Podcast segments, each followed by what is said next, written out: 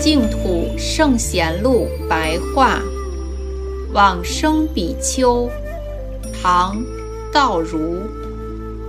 道如，山西并州府晋阳县人，是道绰禅师后代的弟子，发愿为救度受苦众生，建造一尊身长丈六高的阿弥陀佛金像。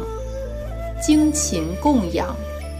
有一天，忽然在佛像前梦见一位冥府官员呈上公文，说：“此是阎罗王随喜法师愿力的文书。”道如法师打开来看，文书写着：“法师为了救拔三途受苦众生。”而建造阿弥陀佛圣像，佛像进入地狱之后，教化众生，好像是真实的佛陀一样，放光说法，使地狱中业障较轻微的众生，皆离苦得乐。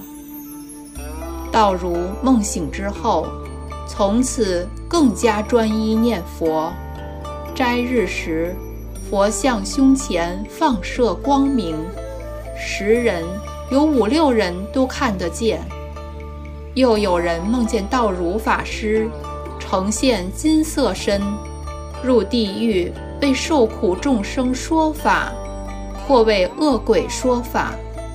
如此的感应很多，肯定知道道如法师的愿力绝不虚假。